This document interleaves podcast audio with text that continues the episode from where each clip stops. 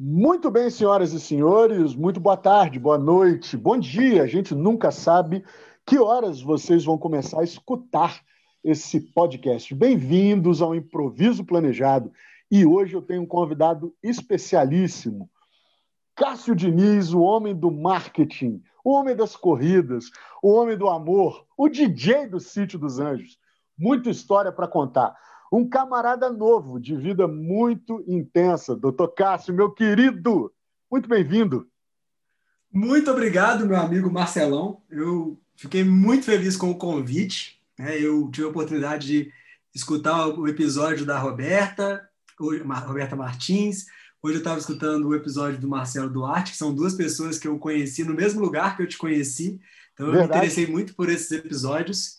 E eu te confesso que eu fiquei escutando, quando eu escutei o primeiro episódio da Roberta, eu falei assim: o Marcelão podia me convidar, né? Eu acho que eu tenho tanta coisa para contar. E eu fiquei naquela expectativa. E aí, quando você me convidou, eu falei assim, cara, é o rapó que a gente sempre teve, é. que veio na hora certa esse convite. E eu estava tão. Eu me preparei tanto para ele que as pessoas não estão me vendo, obviamente, mas eu acabei de fazer a barba e cortar o cabelo para poder vir para cá, para ficar bonito para esse podcast onde as pessoas vão apenas me ouvir mas eu vou me sentir bem, vou me sentir leve e eu, e eu tenho até essa, esse hábito de cortar cabelo e fazer a barba é uma forma de me sentir bem, me sentir renovado, sabe? Então eu acabei fazendo isso hoje para entrar aqui nesse podcast com você cheio de energia, já com a barba e, a, e, a, e, a e o cabelo todo.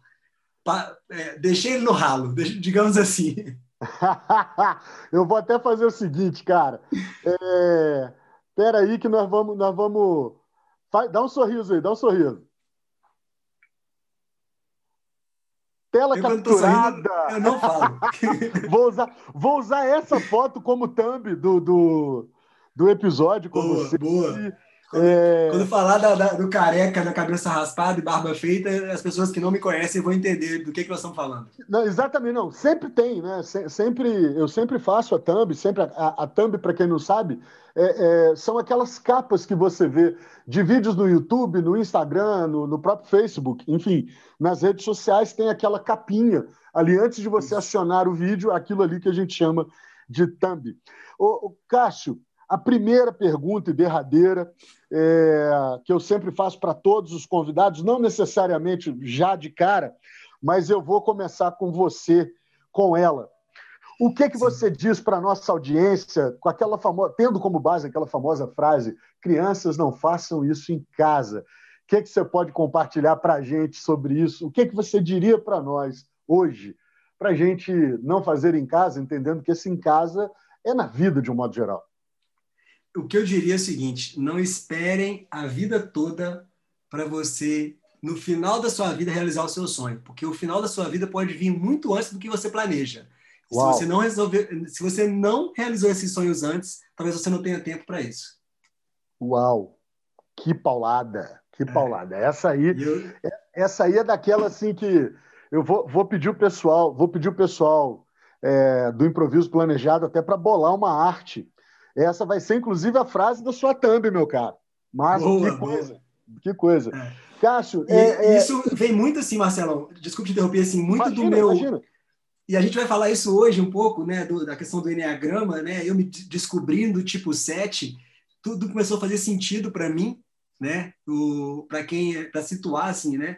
É, eu passei por uma experiência de quase morte quando eu tinha 5 anos de idade. Eu sofri um afogamento e um primo meu me salvou né? Ele, eu estava no açude, numa fazenda do meu time, na cidade de Esmeraldas, que é a cidade do meu pai, e aí eu me afoguei com cinco anos de idade, minha mãe não conseguiu fazer nada ali naquele momento, meu primo que veio me salvar, e ali eu percebi que a vida é muito curta. Então, tudo que eu faço, eu penso muito no hoje, assim, sabe? Então, como eu tive uma experiência de quase morte, eu falei, eu preciso muito viver. E aí, quando eu escuto alguém falando assim, ah, eu quero trabalhar para no final eu ter aposentar e comprar um sítio. Eu, cara, compra um sítio agora, muito melhor, vai morar no sítio. Em vez de morar na cidade e viver a vida inteira fazendo uma coisa que você não gosta, para no final da sua vida você comprar o um sítio, compra o um sítio antes, poxa. É, é, é, curioso como a gente, a gente tem essa. Primeiro, para situar as pessoas que, que, que não conhecem a, a, o Instituto e que e também não conhecem né, do, do Enneagrama. É, eu também, assim como o Cássio, me identifico com o tipo 7 no Enneagrama, com instinto social assim mais do que aflorado. E, segundo os estudos, é, se diz que a experiência de quase morte na infância, ou a impressão que se tem de uma ameaça muito grande à vida, ainda que, de, ainda que guardada inconscientemente, ela é a mola mestra, né? o, ponto, o ponto de ebulição e, e de definição da personalidade do tipo 7. Bom, eu também tive, e uma coisa que até o até descobri o Enneagrama, eu nunca entendi, Cássio, nunca tinha entendido de por que enxergar a vida com senso de urgência. Existe uma frase que eu repito desde muito, muito novo, assim, começo da adolescência. Eu, eu confesso que eu não, nunca, me, nunca me atentei para buscar da onde eu tirei essa frase, ou se ela saiu da minha cabeça, mas assim, a vida é urgente. É, como eu não, não me julgo um cara genial de forma nenhuma, não estou querendo pegar louros nem nada, não. Eu acho que eu ouvi isso numa música, li em algum lugar e, e ficou. Mas eu tenho esse sentimento como você de que a vida, a vida, ela é urgente, a vida é agora. Então essa história assim de fazer algo para que em algum momento a gente comece a usufruir ou curtir mais ou melhor a vida também é uma uma escolha que ela não me faz sentido, respeitando muito o mapa de cada um, muito as, as premissas e pressuposições, as, as coisas que regem a vida, né, os pensamentos que regem a vida das pessoas, com muito respeito, esse tipo de escolha não, ele não me faz sentido. Mas, Cássio, o podcast não é o que eu penso, o podcast não é sobre você, mas é sobre como você enxerga várias coisas na vida. E esse, esse ponto, né, esse gancho que você me dá, ao falar sobre não deixar para realizar o sonho lá na frente, o sonho no final da vida, ou o sonho em algum outro momento que se não agora, me faz lembrar que você é um cara de escolhas um tanto é, diferentes em relação. Corajosas, né? É, é. Não, eu digo diferente porque é o seguinte: uh, eu quero pegar o gancho e aí jogar do, do que eu já conheço da tua vida. Você já trabalhou em algumas grandes empresas e por mais de uma vez você escolheu não estar nessas grandes empresas para começar negócios, para começar é, uh, coisas que faziam mais sentido para você do que ficar e galgar é, toda a trajetória que você poderia galgar nessas empresas por onde você passou é, relativamente re, num tempo muito recente, você fez isso de novo. A, a, a, expressão da modinha é pivotar a carreira, né? fazer o pivô, é, fazer a, o giro para o famoso 180. E me desculpe pela pergunta longa, porque o assunto merece uma, uma, um comentário longo da sua parte. Cara, antes de falar da mudança das carreiras, o nome das empresas, eu quero, eu quero fazer você pensar e compartilhar com a gente da onde essa é uma pergunta composta. Em primeiro lugar, da onde que você atribui que vem a sua coragem para fazer essas mudanças? Em segundo lugar, é, depois de, de tentar identificar de como essa coragem brota, de onde ela vem, quando foi a primeira vez que isso aconteceu? Legal. É, é, eu, eu, acho esse assunto interessantíssimo, assim, porque eu meio que vou no, na contramão, né? Porque a gente, a maioria das pessoas está em busca de conseguir um cargo numa grande empresa e crescer dentro daquela empresa, né? Dentro da minha própria família, né? Eu tenho três irmãos e em um determinado momento da vida os três eram concursados, né? Hoje só os dois, os dois mais velhos, né? Tem um que está na Copasa a, a, a algumas décadas, o outro na CEMIG algumas décadas, o mais novo trabalhava no Banco do Brasil, e minha mãe costumava brincar que ela tinha quatro filhos, que eram três concursados e um feliz. Porque eu sempre fui o filho feliz, assim, sabe? Eu sempre fui esse cara, assim, tipo, eu era o cara mais feliz, assim, de tudo, assim, de, sabe? E, e aí essa coragem, né, eu acho que ela vem muito dessa experiência mesmo de quase morte. E várias vezes durante nossa conversa aqui hoje, eu quero que vocês lembrem disso o Cássio quase morreu.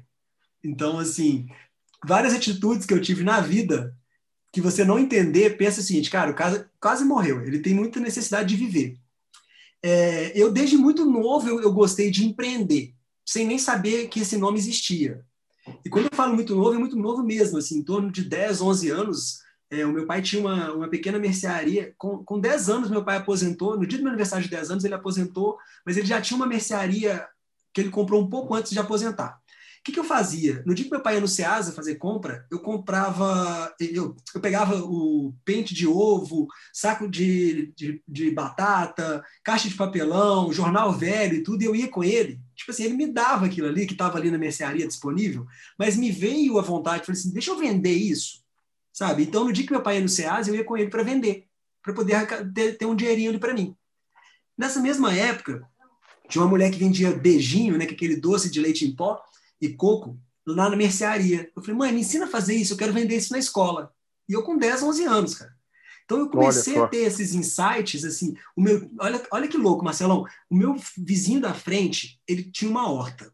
E meu pai, na mercearia dele, ela tinha um movimento muito grande, na época não existia supermercado igual a gente tem hoje em toda esquina. Uhum. Então, o supermercado mais próximo daqui, eu moro em Contagem, o supermercado mais próximo daqui era no Carrefour e ficava uns 7 quilômetros da minha casa.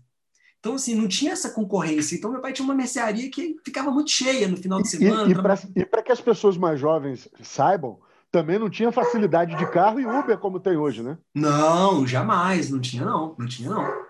Então, assim, tanto é que a gente fazia muita entrega a domicílio.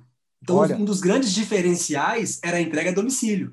Então, meu pai comprou uma Kombi na época e ensinou meu irmão a dirigir a Kombi para poder ajudar ele nas entregas. Então, iam meus dois irmãos mais velhos, um com o cara, tipo, tinha acabado de tirar a carteira e o outro estava ali com seus 16 anos, e os dois iam fazer as entregas. E aí eles saíram da mercearia quando um passou no concurso da Copasa aos 17 anos, da, da aos 17 anos, uhum. e o outro passou na, no concurso da Copasa aos 19. E estão lá até hoje, um com 45 e outro com 43 anos.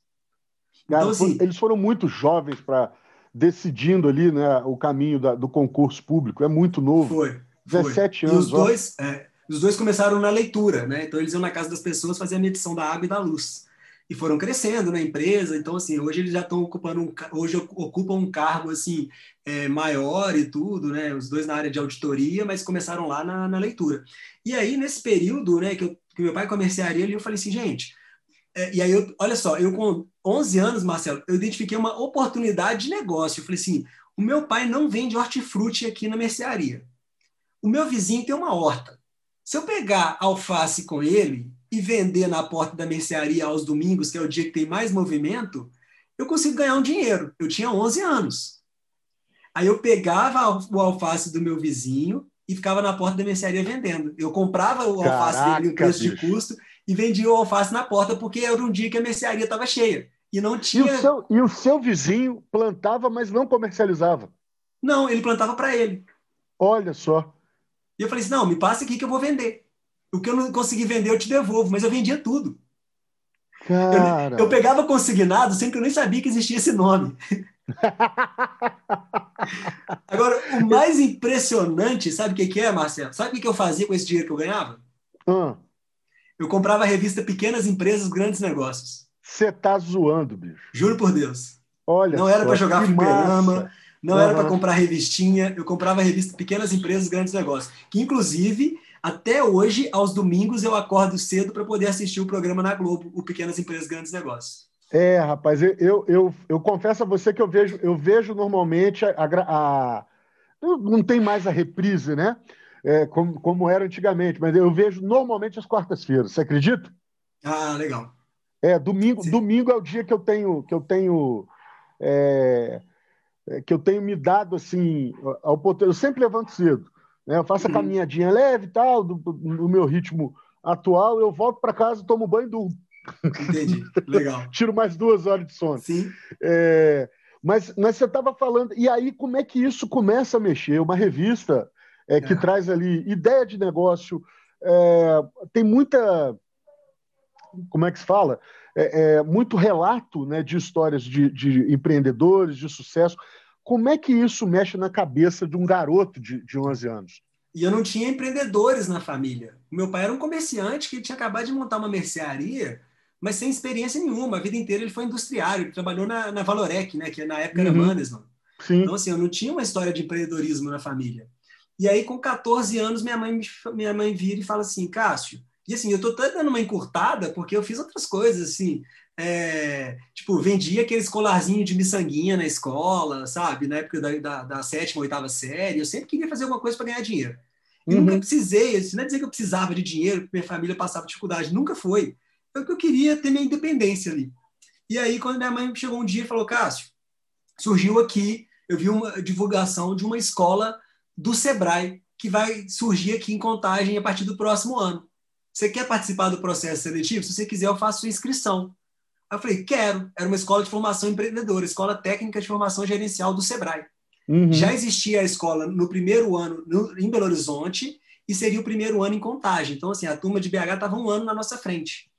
E aí eu falei, quero. Participei de um processo seletivo, na época foi prova, foi entrevista, eram 200 alunos para 30 vagas. Passei Nossa. e me formei na escola de formação gerencial do Sebrae. Então foi a grande escola da minha vida, assim, profissional. Eu digo que foi a, a escola de formação gerencial do Sebrae. Uhum. E assim, e aí lá eu me vi assim, eu descobri que o caminho da comunicação e da publicidade, do marketing era é, começou lá com 14 anos. Eu lembro que assim na, na, no quarto ano, né, eram três, quatro anos, sendo que os três primeiros anos aula de manhã e à tarde, e no quarto ano era aula de manhã estágio à tarde. Então, no terceiro ano, a gente tinha uma empresa simulada. Então, a gente criava o nome da empresa, a gente criava uma marca, um catálogo, um site, a gente fazia tudo e tinha várias áreas no setor, na, na, na empresa. Comercial, RH, marketing, vendas, não sei o quê. E eu, eu, eu queria ficar só no marketing. Eu criei a marca, eu criei o site, eu criei o catálogo, eu criei tudo. Eu, queria, eu só queria ficar no marketing. Eu não queria ir para outras áreas sabe? Então, assim, eu lá eu identifiquei. E aí, quando hoje eu tenho um livro da minha formatura de segundo grau, né, do, do ensino médio, que fala assim, áreas de atuação que, que o aluno desejava, né? Aquilo ali a gente estava indo para ir para a faculdade. Eu coloco é, publicidade ou alguma área esportiva.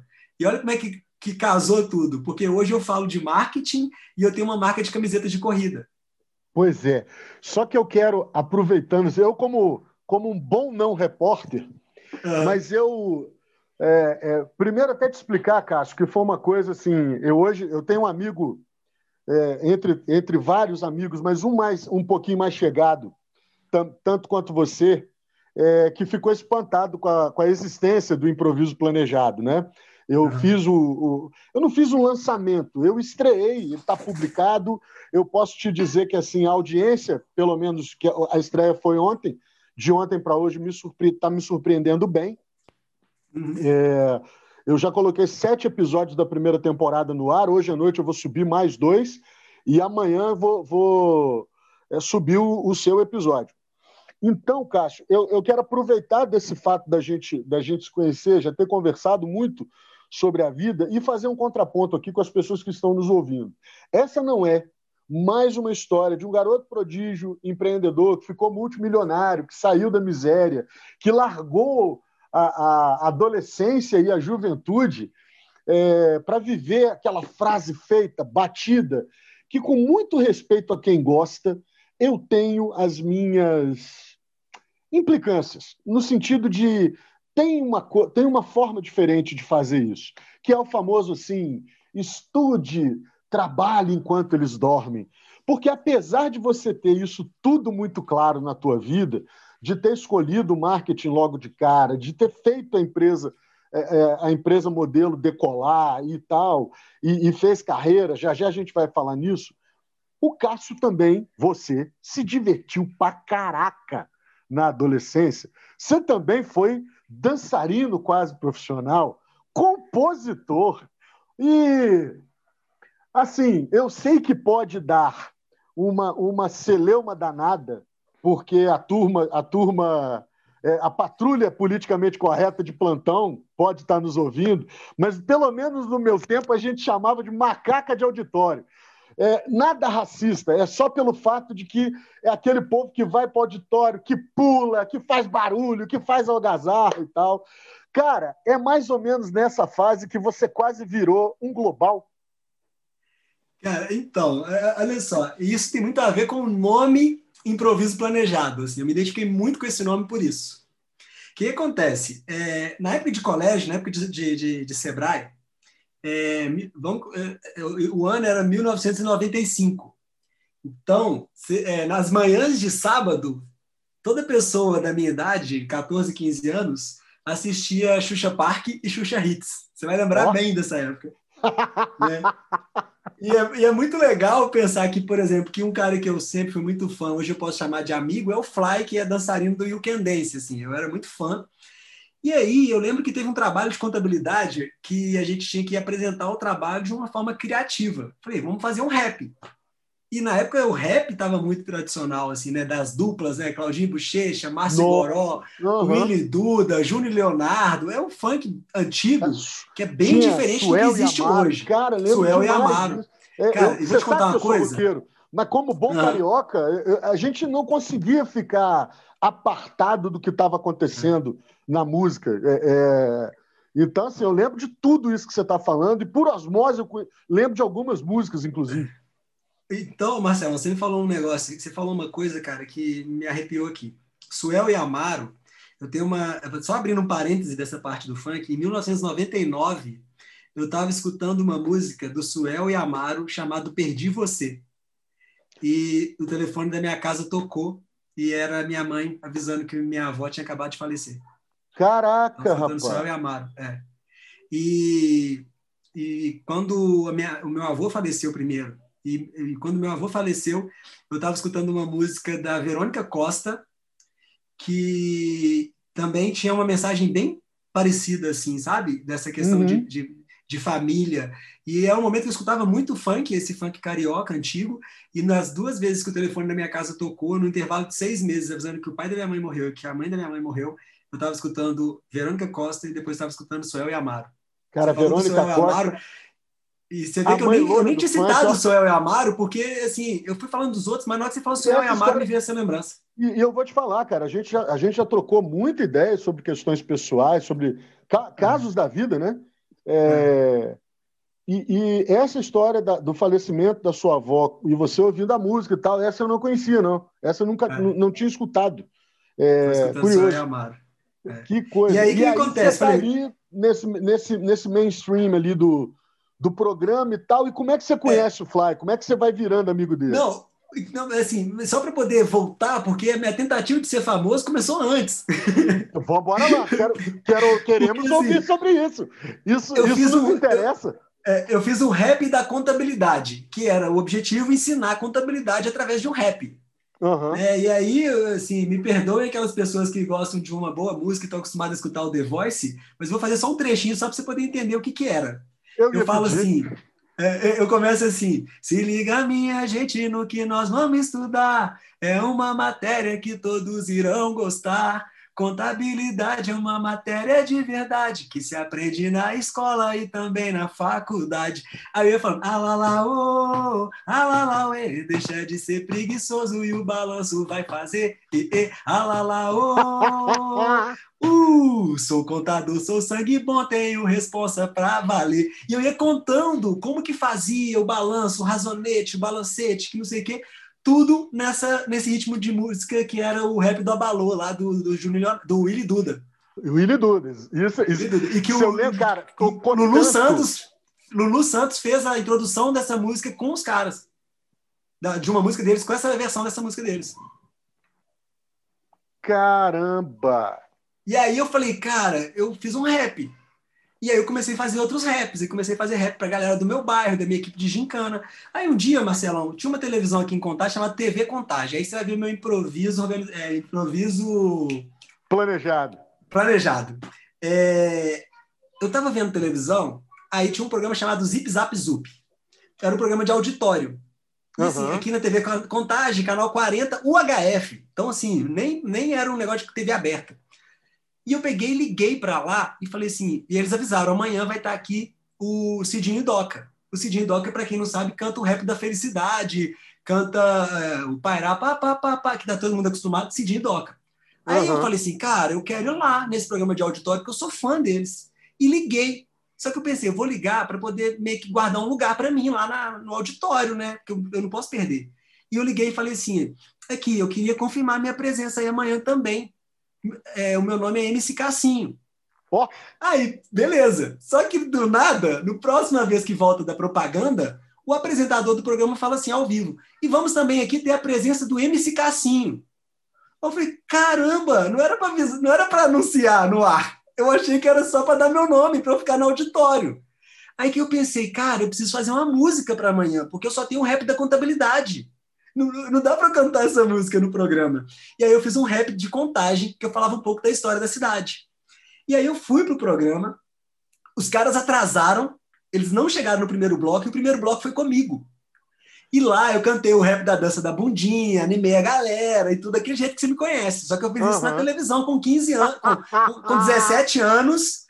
Tipo, arrumei uma calça xadrez emprestada com um amigo meu, porque era a coisa mais fanqueira que eu, que eu poderia ter naquele momento. E, inclusive, eu tenho essa gravação em VHS, cara. Eu preciso, eu preciso pegar isso e jogar isso pro digital, mas eu tenho essa gravação. E aí, foi esse primeiro improviso é, que eu fiz, assim, que Falei, cara, olha que louco, eu sou muito cara o de plano, pau. E eu veja, gostei daquela o plano, sensação. O plano era estar lá. Era estar o lá. improviso foi ter virado um MC que fez é, a abertura do programa em um bloco inteiro. É, é. e os caras me chamaram para cantar no show deles depois. Você acredita? Acredito. Cara, e os caras falaram comigo assim, eles conversaram comigo, e aí uma coisa que você vai poder confirmar que você é carioca, que eles falaram assim, cara, eu nunca vi um branco entender tanto de funk igual você. Falou, falaram isso comigo. Eu nunca vou esquecer isso. É, é em, que pese, uma... assim, uh, em que pese, uh, muitas duplas é, que eu lembro que estavam que, que ali é, nessa cena né, tão, é, tão forte do funk carioca nesse, uhum. nesse tempo, é, eu, eu não me lembro bem, mas o do Suel e Amaro, um dos dois, por exemplo, era branco. Não era sim, comum, sim. mas, mas né, o Bob Rum era branco. Bob era, não, é, bem né? lembrado, bem lembrado é, Bob e tal. É, mas em que pese isso? Agora, de, de fato, cara, a gente está olhando para um cara. É. É, era um moleque de 17 anos em contagem, isso, não estava no Rio. Isso que eu ia te falar, cara. Fora não tinha cena de né, funk aqui. Uhum. Isso que eu ia te perguntar, porque eu não, não lembro, não conheço nada de Belo Horizonte região dessa época. Cara, Mas a minha massa. referência é porque um tio meu trouxe uma vez algumas fitas VHS, umas fitas cassete que ele gravou no Rio e tinha era só funk daquela época. E ele trouxe para mim e falou: "Cássio, escuta isso aqui, tá bombando lá no Rio". E eu comecei a escutar e comecei a procurar assim.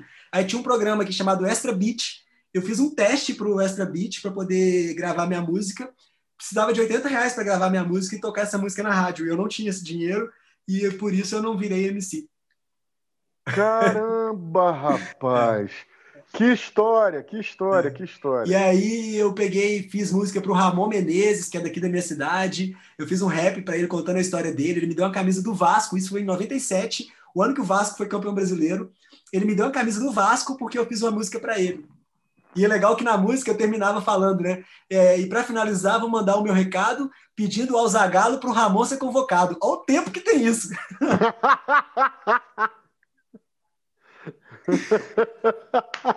e, assim, e, e, essa coisa de. E, olha como é que. Como que trazendo isso para hoje, Marcelo, olha que legal. Como que essa criatividade minha, de, no, de 1995, 97, eu aplico no dia a dia do meu trabalho hoje, cara. De fato, tá. cara, eu, eu, eu, assim, conhecendo. É, né, esse, a gente não tem um tempo longo de convivência, mas de uma certa forma a gente tem uma convivência intensa por tudo Sim. que já conversou, pelas coisas que foram acontecendo na vida de cada um é, de maneira intensa. É, uhum. né, e a vida traz as suas intensidades, né? O improviso da vida atropela qualquer plano de, de paz e tranquilidade que o ser uhum. humano possa fazer. É, é, e isso, Cássio, aí você tem essa, essa experiência de, de, de quase virar um MC profissional, e é nesse, nesse, nesse período que você conhece o Fly? Não, o Fly eu fui conhecer e, há pouco tempo por causa da corrida. Porque eu já era um fã do ah, Fly. Tá, entendi. E um dia eu vi que o Fly tinha um canal no YouTube chamado Vida de Corredor. Aí eu falei, cara, que legal o Fly, que é cara que fez parte da minha, minha adolescência, ele tá correndo também. E olha só, cara, e, e assim, e a gente tem que ser muito sagaz, cara, porque eu fui correr a meia do Rio e eu já tinha planejado, falei, olha, se eu ver o Fly durante a corrida, eu vou mexer com ele. E eu já sabia até qual abordagem que eu ia fazer, Marcelão. Aí, beleza, eu tô correndo, eu vejo uma GoPro lá na frente, assim, flutuando ali, né? E o cara uhum. correndo com a GoPro. Falei, cara, é o Fly. E eu nunca tinha visto o Fly de perto. Aí eu virei, ele entrevistando uma pessoa, porque ele tinha um, ele tinha um, tem um canal no YouTube, então ele participava das corridas e entrevistava as pessoas com a GoPro. Aí eu parei do lado dele e comecei a cantar uma música do You Can Dance do lado dele. Ó. Oh. Aí eu comecei, anjo, me tira dessa solidão, preciso do seu coração. Aí o Fly olha para mim assustado e começa a cantar junto, batendo só por mim e mais ninguém. Aí ele fala, isso é vida de corredor, e continua entrevistando a pessoa que ele estava entrevistando antes. E eu fui embora. Aí o que, que acontece? O Fly faz o vídeo da meia do Rio e coloca esse trecho na gravação. Olha e ele está entrevistando cara. a pessoa e ele faz tipo um chiadozinho, põe a imagem preto e branco, coloca esse parêntese e volta para a entrevista. Tipo assim, que apareceu um maluco aqui no meio cantando uma música minha. Aí eu vi aquilo ali e eu tenho um perfil que até está meio abandonado hoje chamado Corre BH. Eu postei aquele pedacinho no, no Instagram do Corre BH. E uma galera começou a seguir o Fly no Instagram na hora. Aí, tipo assim, ele pensou, pô, quem que é esse maluco que lá no Rio passa do meu lado, começa a cantar, eu posto o vídeo, ele pega esse pedaço do vídeo, posta no Instagram dele, uma galera começa a me seguir. Tipo, quem que é esse cara, né? E a gente começou a trocar ideia. E aí alguém falou assim, Cássio, você podia trazer o Fly para correr a volta da Pampulha. Eu falei, tá aí. Aí eu conversei com o cara que tinha uma, é, uma agência de viagem, conversei com o pessoal da assessoria de corrida onde eu treinava. No fim das contas, eu consegui hotel para o Fly, consegui passagem aérea para o Fly e consegui a inscrição da prova. E aí eu convidei ele para vir correr a volta da Pampulha. Então aí você foi literalmente mais próximo. Via... Você literalmente viabilizou a vinda do cara, né? E digo mais, nessa gravação que ele fez na volta da Pampulha, ele passou em frente uma bateria, tipo o Olodum, que estava tocando. E essa bateria do Olodum, ele passa do lado dos caras e começa a dançar, tipo assim, no mesmo ritmo que a bateria estava tocando. E coloca isso no vídeo dele. Essa bateria é patrocinada pela Unimed. A Unimed viu e convidou o Fly para vir para Belo Horizonte para poder participar de uma corrida que ela ia patrocinar, que era uma corrida que tinha no Minas Tênis. E pagou para o Fly um cachê como se estivesse contratando ele para palestra. Porque perguntou para ele assim: quanto que você cobra para fazer uma presença aqui para a gente na prova? E ele nunca tinha feito isso. A primeira vez que ele viajou para correr foi quando eu chamei ele para vir fazer a Pampulha. Então ele ainda criou uma relação comercial com uma grande marca por causa de um pedaço do vídeo dele que eu tenho o prazer de falar assim, ó, eu que chamei o Fly, eu que abri as portas para ele aqui. Então, assim, é muito legal. E a gente é muito próximo, assim, tipo, ele me liga, é, me manda áudio falando, Cássio, é, pô, vi seu post ali agora, não concordo, não sei o quê. Então você vê que é um cara que está acompanhando, que está trocando ali comigo. Então, assim, eu sou muito fã dele, cara. E uhum. virou de, de, de fã, eu, de, tipo, virou amigo, assim, cara. Eu costumo dizer o seguinte: eu já tomei banho de mangueira com o Fly, cara. Coloca isso na thumb. é, aqueles corte, né? Corte do podcast. Aí, ó, eu já tomei banho de mangueira com o Fly. Não, mas fazer o fly do You Can Dance, tem que botar a marca completa. Não, porque assim, e, e eu, eu, vou te falar uma coisa, Marcelão, eu aprendi muito com esse cara, e quando uhum. eu falo do banho de mangueira, cara, é o seguinte, o Fly, ele quase quebrou. Quase não, ele chegou a quebrar. Ele lançou um livro chamado Como Sair do Buraco. Hoje ele ensina finanças para as pessoas. Que massa, e aí, cara. A gente estava numa casa ali na Pampulha, que as assessorias de corrida elas cedem, os, é, alugam espaços para poder levar 100, 200 alunos, para não precisar ficar usando a estrutura só da prova, então tem uma estrutura própria. E aí, na casa que a gente estava, não tinha vestiário, mas a casa ao lado estava alugando por 15 reais o banheiro para você poder tomar banho lá. Aí o Flávio virou e falou assim: irmão, 15 conto para tomar banho? Vamos tomar banho de mangueira. Falei, Olha que legal. E eu tenho essa foto, e assim, eu achei legal, cara, a humildade dele. O Fly tem quase 30 anos de Globo. Para quem não sabe, ele nunca saiu da Globo. Ele tá lá desde a época do Can Dance. Ele é diretor artístico, ele é diretor do programa do Caldeirão do Hulk. Ele, é, ele, é, ele é muito foda lá. E ele passa ele sabe que ele é conhecido. Eu saí com ele várias vezes, fui jantar com ele, fui tomar açaí, e assim, ele cumprimenta as pessoas, ele pergunta o nome do garçom, ele chama o garçom pelo nome a noite inteira, as pessoas cumprimentam ele, ele olha, ele vê que a pessoa está olhando para ele, ele cumprimenta antes, para a pessoa não ficar sem graça, sabe? Então, assim, para mim foi um baita exemplo, um cara que poderia estar, tá, assim, no estrelismo, porque ele lida com as grandes estrelas da televisão brasileira, e é o cara mais humilde assim que você possa conhecer, cara. Ele é muito simples, merece muito onde está. Que legal isso, rapaz. Que, que história massa.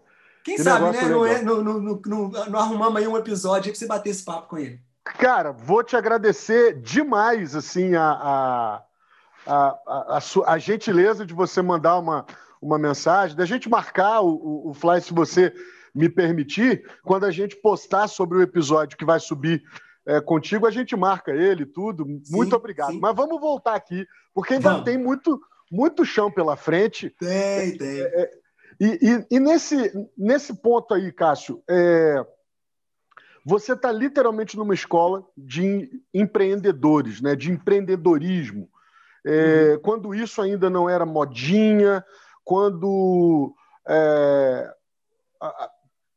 eu, eu, vou tocar num ponto que não tem a ver com a pegada da tua, da tua história, mas é, é, é, importante que a audiência saiba que a gente está conectado com todo tipo de perspectiva de entendimento dos assuntos que estão é, fervilhando na nossa sociedade. Né? Não, é, não é um podcast sobre empreendedorismo.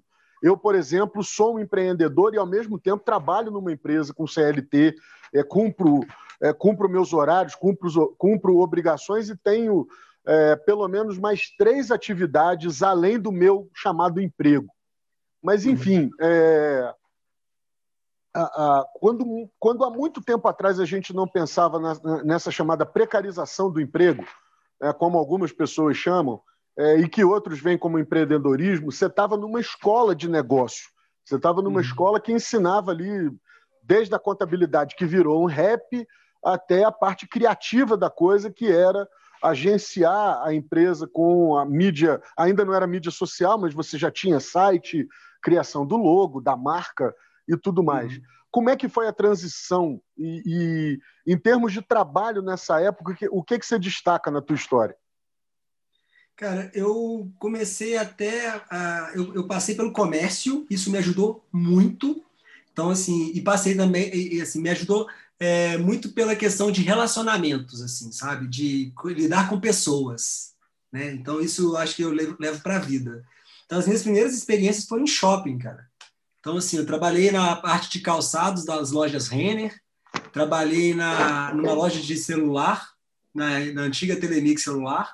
Então, assim, isso me trouxe muita bagagem. E aí, a primeira oportunidade que eu tive foi quando eu saí dessa loja de celular eu falei, cara, eu, eu, lembro que eu peguei o meu acerto e, peguei, e dava dois mil reais o meu acerto. E na época eu poderia comprar um Fiat 147 ou então gastar com alguma coisa. E eu, quando eu falo do Fiat 147, não é brincadeira, não, porque era mais ou menos esse valor que estava um carro desse na época. Eu era um, um jovem de 18 anos, que você mais quer ter ele é um carro, né? Uhum. E eu fiz um. O que, que eu fiz, cara? Eu comprei um equipamento de videokê para alugar para festa. E na época o videokê estava bombando. E aí eu, de novo, cuidei do marketing, eu criei o um nome, criei um site, criei um catálogo, criei tudo. Pela primeira vez eu ia botar em prática aquilo que a escola me ensinou.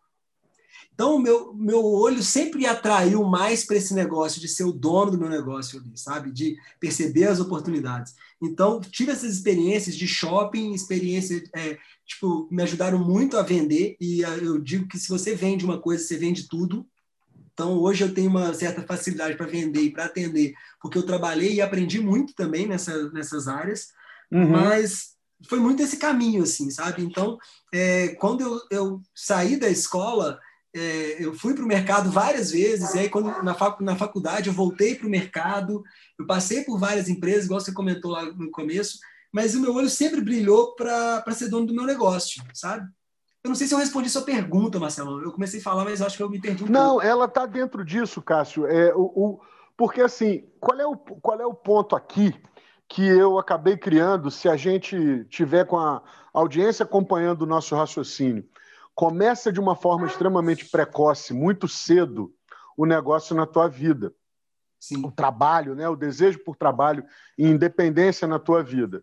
E eu quis fazer um contraponto, porque como eu conhecia, pelo menos em parte, né, como eu conheço, pelo menos em parte, essa história, eu sei que a sua adolescência foi de muito estudo, teve muito trabalho, mas foi extremamente divertida, tanto a foi, sua adolescência foi. quanto a transição para a juventude.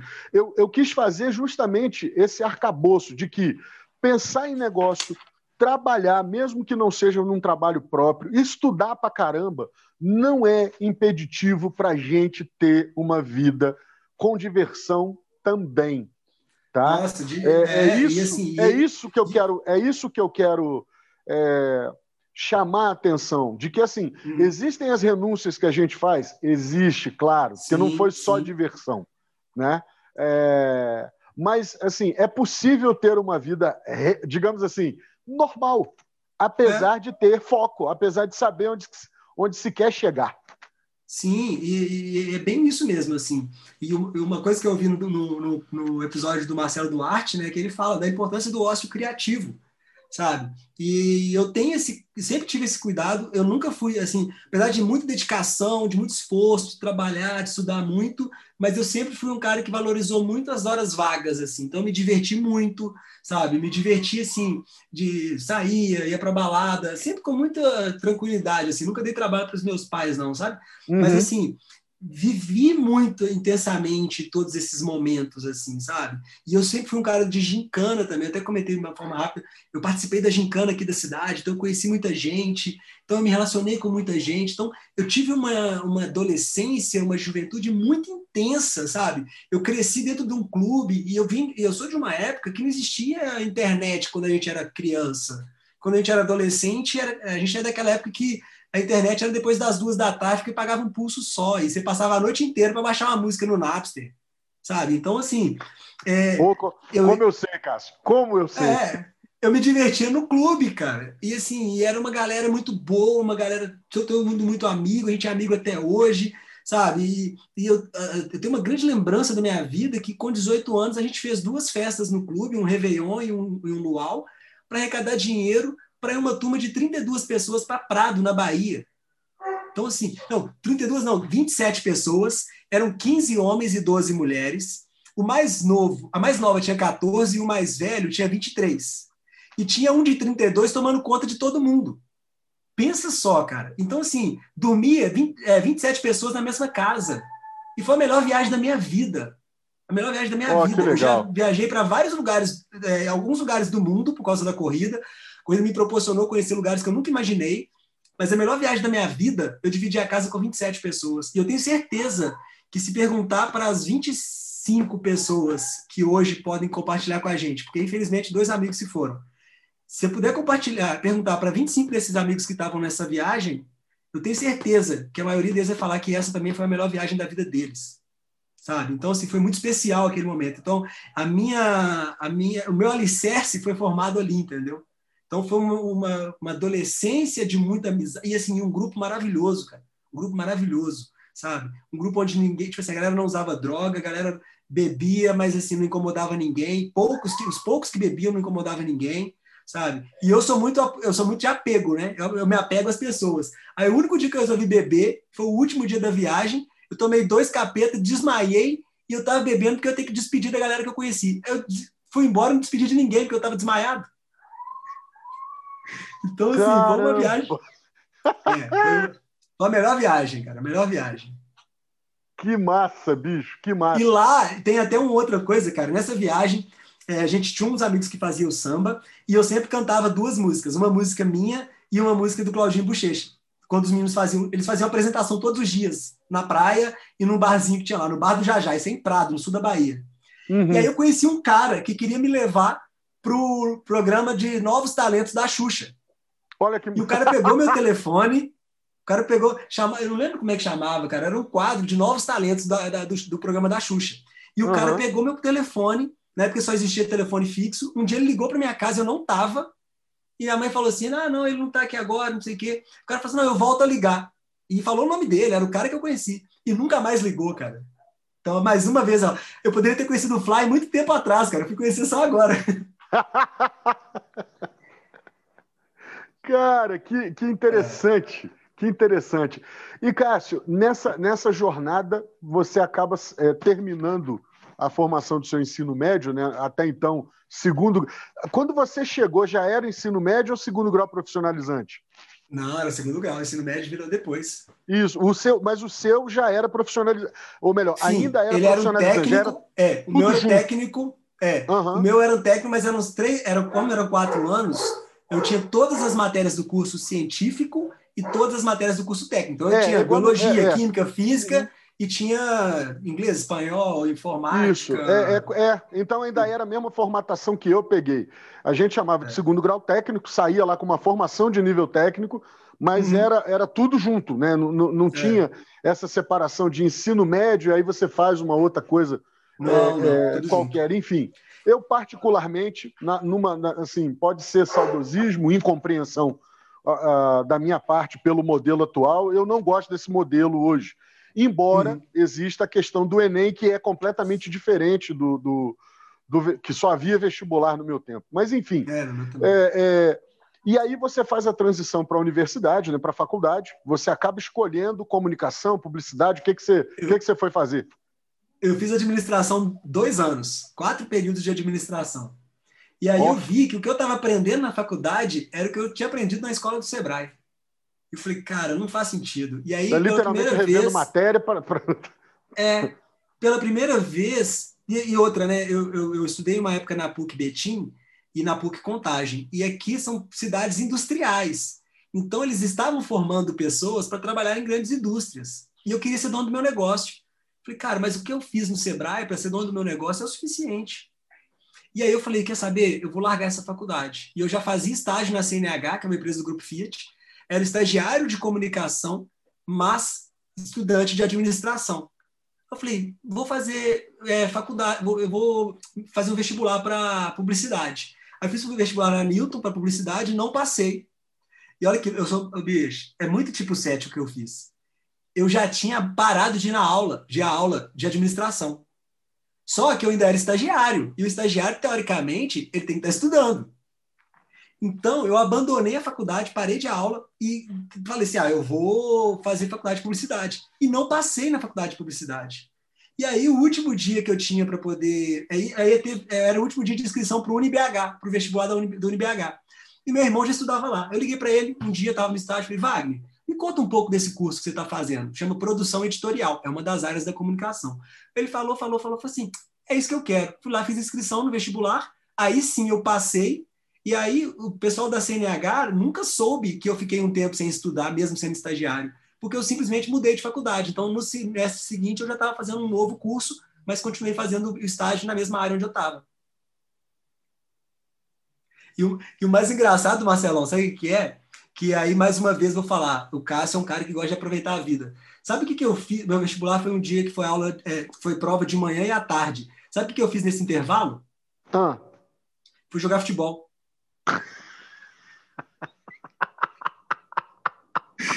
é muito tipo 7, né? É muito. Ô, Cássio, te contar um caso. É, é. O, ano, o ano era 2000, literalmente, redondinho. Ano do nosso é. Senhor Jesus Cristo, 2000, redondinho. E eu estava quase completando um mês aqui em Belo Horizonte. E a empresa na qual eu trabalhava, ela ia fazer um encontro em São Paulo, no sábado. Uhum. E é, é estávamos eu e um, e, um, e um, colega de trabalho alocados aqui no Mater Dei, em Belo Horizonte, e ficou aquela assim, pô, vamos, não vamos, vamos, não vamos, vamos, não vamos. Pô, mas será que a empresa né, vai bancar a passagem de avião? Não bancou. Será que a empresa uhum. vai. Pô, será que bancaria um ônibus leito? Tal, não bancou. E aí, cara, lá para as tantas, é, literalmente na quinta-feira à noite, o, o, um dos donos da empresa, né, um, um, dos diretores e tal, Marcelo, você, é, é, vem no sábado, né? Aí eu falei, não, vou não. É, rolou isso, isso e isso. Aí ele falou: ó, eu agora, se eu liberar para você comprar passagem e tal, de avião para você, né, e o, e o Fábio comprar a passagem de avião vai ser uma irresponsabilidade, está muito em cima. Se eu soubesse antes, eu tinha mandado fazer. Falei, ah, bacana e tal. Não sabia se ele estava fazendo uma média ou não. Sei que ele virou e falou o seguinte: Marcelo, é, compra duas passagens de leito ida e volta, ou de executivo e tal, e pega o dinheiro comigo. Daqui, daqui três semanas eu estou de volta em Belo Horizonte, tem reunião marcada e tal, eu te reembolso direto. Eu falei, ok. Rapaz, liguei na rodoviária. Aliás, na verdade, eu, eu morava, entre aspas, né, no hotel financial. Eu liguei, tentei falar, não consegui. Era três quarteirões, eu desci fui na rodoviária. Cássio, não tinha passagem é, para São Paulo no horário que a gente precisava. e para voltar não tinha no dia que a gente precisava voltar em horário nenhum. Eu liguei para o Torres no dia seguinte falei, Torres, não vai rolar por causa disso. Ele falou, Marcelo, fala para o Fábio pegar o carro. É, é, você tem dinheiro? Eu falei, tenho. Bota a gasolina, pega as notinhas que eu te reembolso. Vem, vem, eu quero vocês dois lá. Falei, tá. Uhum. Virei para o Fábio falei, ó, Fábio, rolou isso. Falou, Marcelo, eu tenho prova, eu tenho vestibular, domingo. E domingo de manhã. Aí eu falei, cara, então ferrou. Aí ele olhou para mim e falou: Você topa comigo? Você né, vai comigo e volta, né? Eu falei: Não, vou, é. é claro. Então tá, cara, saímos de Belo Horizonte sexta-noite e saímos tarde, porque implantação no hospital tava punk, bicho. A gente chegava, era seis e meia, sete horas da manhã, saía de lá seis, seis e meia, sete da noite, às vezes muito mais. Enfim, Cada um passou onde tinha que passar, tomou banho, encontramos, fomos para São Paulo, cara. Fomos direto e tal. Detalhe, Cássio, o carro do Fábio não tinha nem rádio. Então Nossa. a gente foi conversando de Belo Horizonte até São Paulo. A gente fazia música para placa de quilometragem. Quanto mais a quilometragem diminuía, a gente cantava a música. E, e assunto não faltou. Fomos é. direto para casa do Fábio, pegamos o irmão dele, fomos para o lugar onde ia ser a confraternização e de forma responsável a gente não bebeu. Mas Sim. a gente saiu de lá no final da festa. Ou seja, o, o encontro começou às nove da manhã, nós saímos de lá às seis da tarde, direto para Belo Horizonte. Ô Cássio, eu não lembro exatamente aonde. Teve uma hora que a gente literalmente dormiu e a divisão de grama de uma pista para outra foi que salvou a gente. O carro Caramba. deu a sacolejada, eu acordei, gritei o Fábio, consegui enfiar o pé em cima do pé dele para parar o carro, ainda bem que o carro estava devagar. O susto foi tão grande que a gente parou num lugar, se entupiu de café, tomou banho gelado e tal, e compramos um rádio, a pilha, no posto de gasolina, para é, botar uma música qualquer para ir ajudando, chiclete, e assim. Caramba! Cara. Resumo da história. Não, o pior, o pior está por vir, guarda essa informação. Tá. O Fábio fez cinco provas de vestibular, ele só passou nessa. Que legal! Caramba, rapaz! Não é foi café, no mesmo né? dia. Não, aqui, não, claro que as provas não foram no mesmo dia, mas das cinco, dos cinco vestibulares que ele prestou em Belo Horizonte, ele só passou nessa do domingo que ele estava destruído depois da, da viagem, cara. Ele estava tão tipo... ruim que ele, ele, ele me deixou no hotel, foi para casa e pegou um táxi para ir para é, é, para ir para a faculdade fazer, o, fazer a prova do vestibular, porque ele ficou com medo de estar de, é. de estar sozinho e dormir com o carro e tal. Mas é assim, eu é, é um lance que você falou da gente apro querer aproveitar tudo, né? É, é. E, assim, e aí você me, você, me, você me contou essa história, cara, e me lembrou uma outra história de uma outra transição também na minha vida. E aí é um momento que você já me conhece, porque eu, trabalhando na Itambé, né, quando eu te conheci, eu estava lá, o que me fez decidir pedir demissão lá e voltar a empreender foi porque umas três vezes voltando para casa, eu não lembro nem qual caminho que eu passei para chegar em casa, porque eu vim dirigindo praticamente dormindo. Uhum. Porque eu chegava em casa é, do trabalho, e aí era trabalho depois de trabalho, né? Eu tinha que fazer as coisas da minha marca de camisetas e tudo. Tinha dia que eu dormia três da manhã, acordava seis para ir trabalhar. Meu e aí, Deus, uma, é, umas três vezes eu quase morri. E aí, quando eu cheguei nesse ponto, eu falei, não dá mais para continuar. E foi quando eu pedi demissão aí também. Porque assim, eu já quase morri uma vez, né? Se depois morrer de novo é burrice.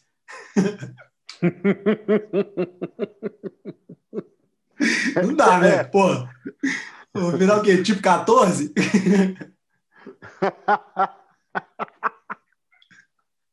Não, mas é mesmo, cara. Eu, e, e, foi isso, assim. Porque eu passei por essas, essas experiências, né? De ter trabalhado em vários lugares. Eu comentei desse estágio na CNH, depois eu passei por Fiat, passei pelo Sebrae, né, passei por, é, por uma grande agência de turismo aqui de BH.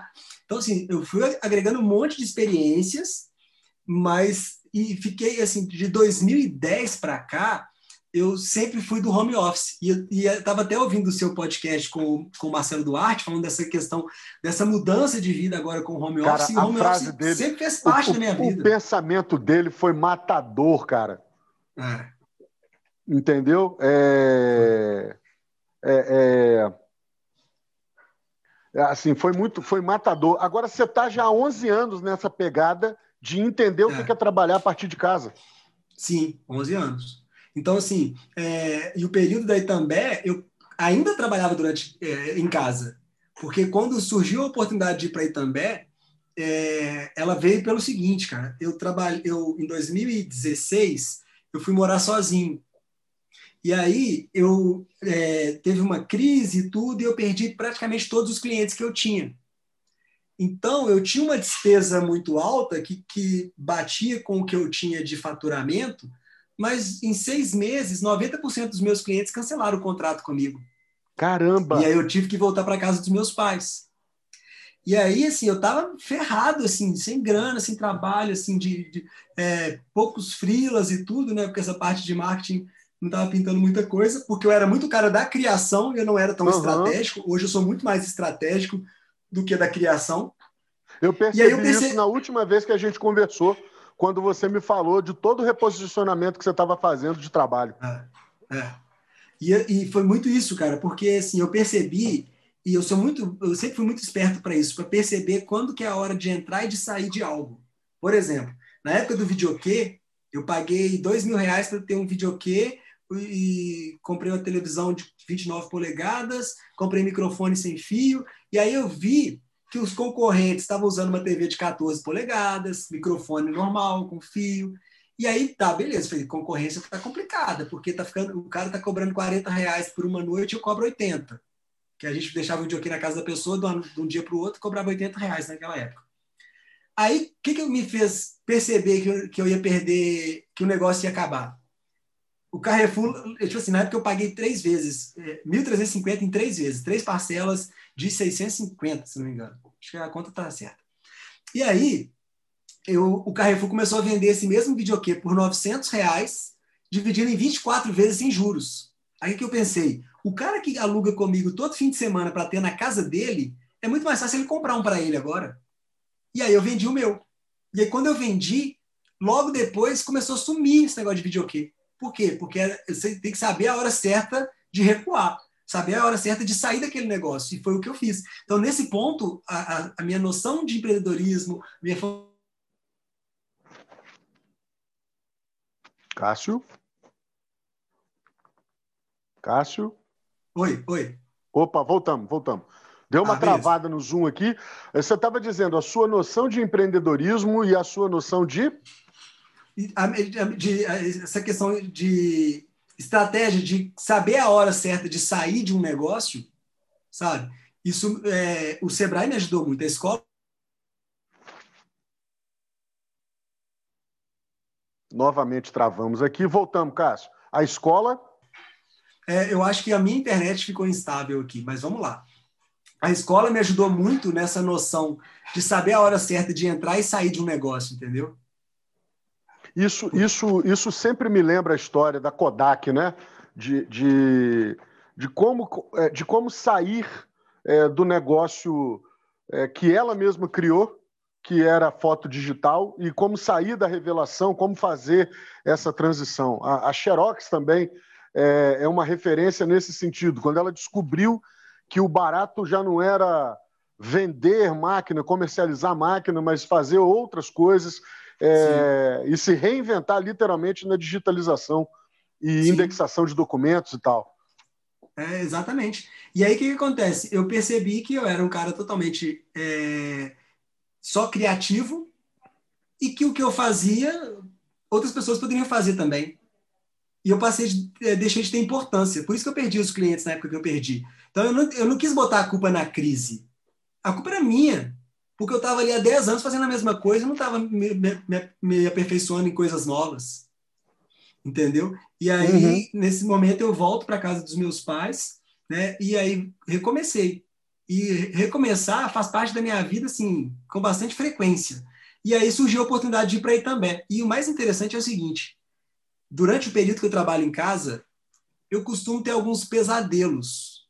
E aí pode parecer muito arrogante o que eu vou dizer, mas cada um sabe o tamanho do seu sonho. Eu, para mim, quando eu sonhava que eu estava no emprego por onde eu já tinha passado, ou que eu estava trabalhando de, é, no horário fixo ali, de ter hora para chegar e hora para sair, isso para mim sempre foi um pesadelo. Sempre quando eu acordava desse sonho, eu acordava com uma sensação de alívio. Por quê? Porque eu sou dono do meu negócio, eu faço meu horário, eu tenho qualidade de vida. Antes de estar aqui nesse podcast com você, eu estava na academia, sabe? Mas ao mesmo tempo eu posso ficar até 11 da noite trabalhando e eu gosto é disso. E aí, eu, quando eu fui trabalhar na Itambé, eu vivi esse pesadelo todos os dias. E não pela Itambé. A Itambé foi maravilhosa na minha vida. Aprendi muito lá, muito. Mas eu estava, é como se eu estivesse é, aceitando um fracasso, aceitando que o meu sonho não se tornou realidade, aceitando que empreender não era para mim. E aí, graças a Deus, eu aprendi muito lá, eu consegui me reerguer. E aí foi o momento que eu fui fazer o treinamento você, que foi quando eu te conheci. E aí, para quem. Pra, eu vou, vou contar algo que, obviamente, não vou dar spoiler, mas na sexta-feira à noite, a gente no sábado à noite, a gente participou de uma dinâmica. E nessa dinâmica, eu coloquei ali qual era o meu sonho. E eu falei: o meu sonho é voltar a empreender. E aí, nessa dinâmica, eu falei assim: ó, eu quero voltar a empreender. E eu não sabia o que, que era ainda. E aí, coloquei aquilo ali como objetivo de vida. E depois eu comecei a fazer, me surgiu a ideia de fazer as camisetas de corrida. Então, as camisetas de corrida começaram a ter um volume tão grande que quando eu saí daí também, eu saí justamente pra, porque eu não estava dando conta de conciliar tantas coisas de camiseta para fazer e as coisas da, do trabalho. Então eu acabei pedindo para sair por conta disso, para focar só nas camisetas. E aí hoje eu tenho um trabalho de marketing muito mais estratégico, né, muito menos de criação e mais de estratégico, de dar consultoria e tudo, e que me deu uma condição de recuperar aquilo que eu tinha perdido há muito tempo atrás, na época que eu tive que voltar para casa dos meus pais.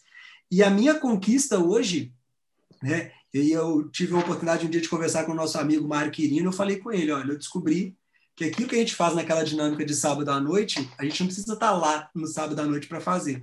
A gente pode fazer aonde a gente estiver. E eu tive a minha maior, estou num processo da minha maior realização até então, que eu vou agora no próximo mês pego a chave do meu primeiro apartamento. Uou! Uma baita conquista. Massa! Legal demais, legal demais. A gente já conversou sobre. Eu não quero que matar a Van Premier, mas assim já já soube detalhes do, do projeto arquitetônico, a é, na verdade da, da, da como é que fala do design de interior bem feito. Sim. Estamos todos ansiosos para ver a obra pronta. Muito é, legal, muito tô, legal. Muito legal mesmo.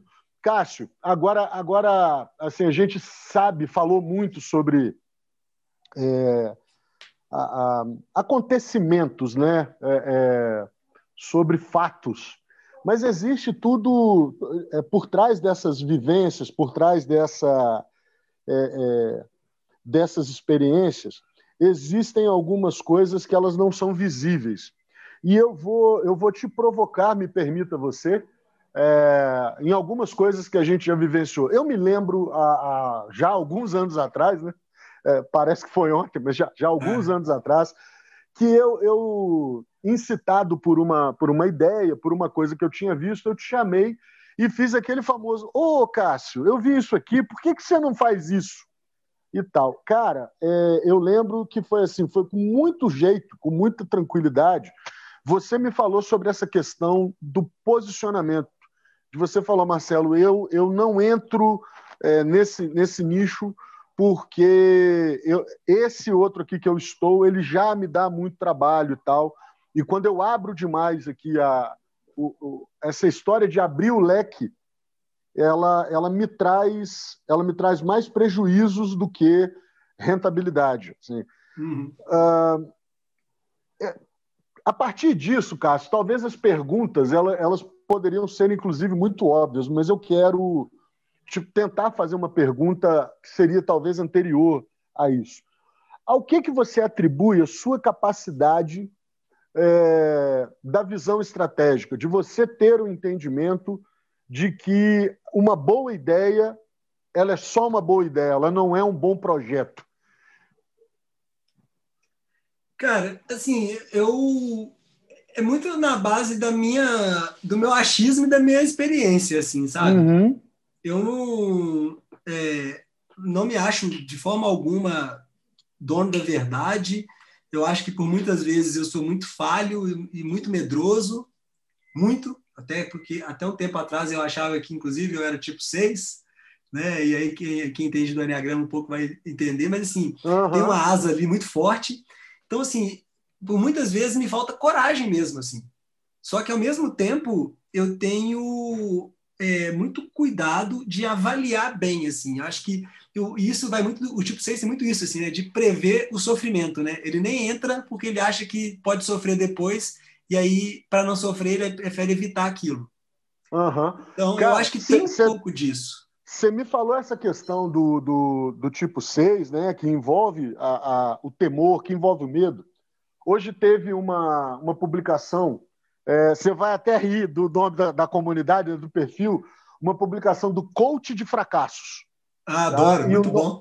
É muito bom. E eles é. disseram lá: não tenha medo de errar, tenha certeza. O barato, cara, não é só a provocação da, da, da, da postagem. O texto que está acompanhando é maravilhoso. É daqueles assim, putz, é curto, direto, mas de uma profundidade, cara, de uma, de uma sacada maravilhosa. É daqueles que, se, que eu que, que, me atrevo a escrever de, de vez em quando e falo, putz, cara, o cara está dizendo um negócio que a gente cansa de ouvir, mas de um jeito tão bem escrito, tão bem é. dito, que eu gostaria de eu ter escrito aquilo, esse. esse e é, ele meio é... que vira um coach invertido, né? Porque ele Exatamente. não quer ser coach, mas ele uhum. acaba sendo, porque ele escreve um negócio que você fala, cara, eu não tinha pensado nisso. Que, é, exatamente, assim, vale por uma. meio que por uma sessão de terapia, digamos assim, para é. justamente avaliar esse aspecto. Assim, não tenha medo de errar, tenha certeza. Cara, todos nós, é, nesse sentido, Cássio, vamos errar. E, inclusive, o seguinte: o, o, o, próprio, o próprio improviso planejado, o segundo, eu falo do primeiro pilar na, no áudio zero, né, no episódio zero do podcast, eu falo sobre o, o motivo lá da história que a minha mãe quebrou o pé e tal. É, mas o, o, outro pilar que eu ainda não falei, vou dar um pequeno spoiler aqui, é justamente o, o aspecto do quanto que a gente erra na vida. E, e uma frase que me impactou muito, que foi o, o grande, a grande ignição para isso aqui acontecer, é uma frase que diz o seguinte, cara: é impressionante o que que a gente pode aprender observando a vida de alguém, ouvindo sobre a vida de alguém, sem ter que passar pelos mesmos sofrimentos e sentir as mesmas dores. E por que, que essa frase mexe muito comigo? Porque eu li num, num, num desses posts da internet de que o sábio, na verdade, o inteligente aprende com os próprios erros, mas o sábio é aquele que aprende com os erros dos outros. Sim. Entende? Então, assim, essa, essa questão de você conseguir aprender com seus erros é um sinal de grande inteligência. Mas certamente passa muito de observar a vida das pessoas, né? a gente chama na PNL de modelagem, para saber também do que, que a gente pode aprender com aquilo ali sem ter que viver as mesmas loucuras, as, os mesmos apertos, é, é, as mesmas dores, como, como se fala. E, e aí eu te faço uma pergunta.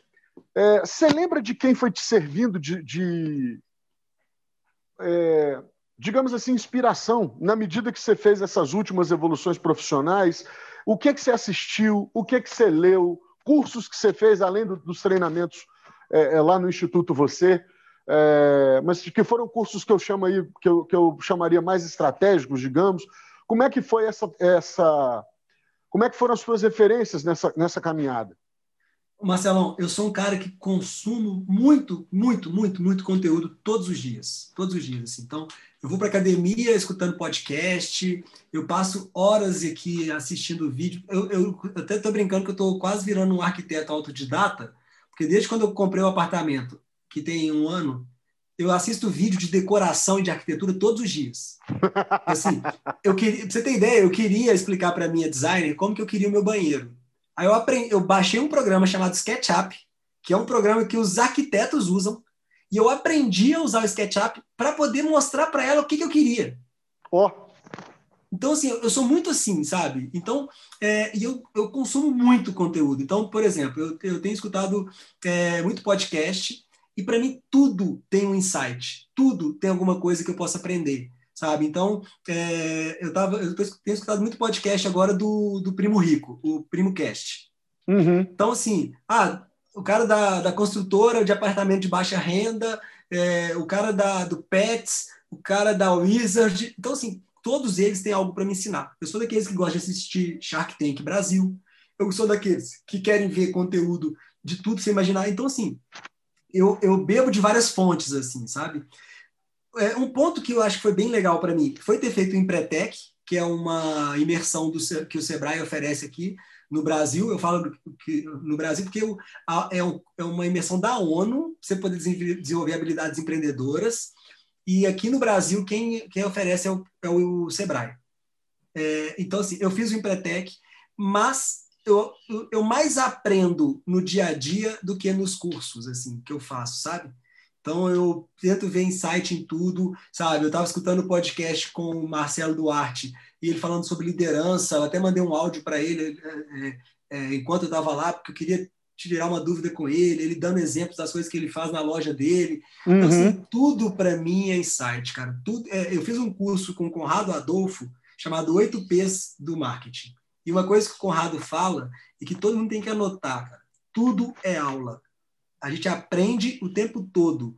Se a gente assiste um podcast, se a gente ouve um podcast com, com alguém, pode ser um podcast de humor, por exemplo, que eu, um cara que eu gosto muito, por exemplo, é o Maurício Meirelles. Se eu escutar um, uma, uma, entrevista com o Maurício Meirelles, ele tem um canal no YouTube chamado Achismos, que é maravilhoso, porque ele, ele faz as perguntas muito na base do achismo mesmo, porque ele não entende nada do assunto, mas ele leva pessoas ali para poder esclarecer aquelas dúvidas que podem ser de outras pessoas também. Sabe? Se eu escuto um áudio, um negócio do, do achismo, por exemplo, para mim já é um site. Sabe? Eu vejo um canal no YouTube, é um insight. O que, que as pessoas estão fazendo? O que, que as pessoas estão fazendo para ganhar dinheiro? Como que elas estão monetizando? Como que eu posso fazer o meu negócio de uma forma melhor? Como que eu posso fazer algo diferente? Então, o tempo todo eu tô, estou é, absorvendo conteúdo de uma forma muito natural mas sempre pensando com esse olhar assim, como que eu posso aprender com isso, entendeu? Entendo.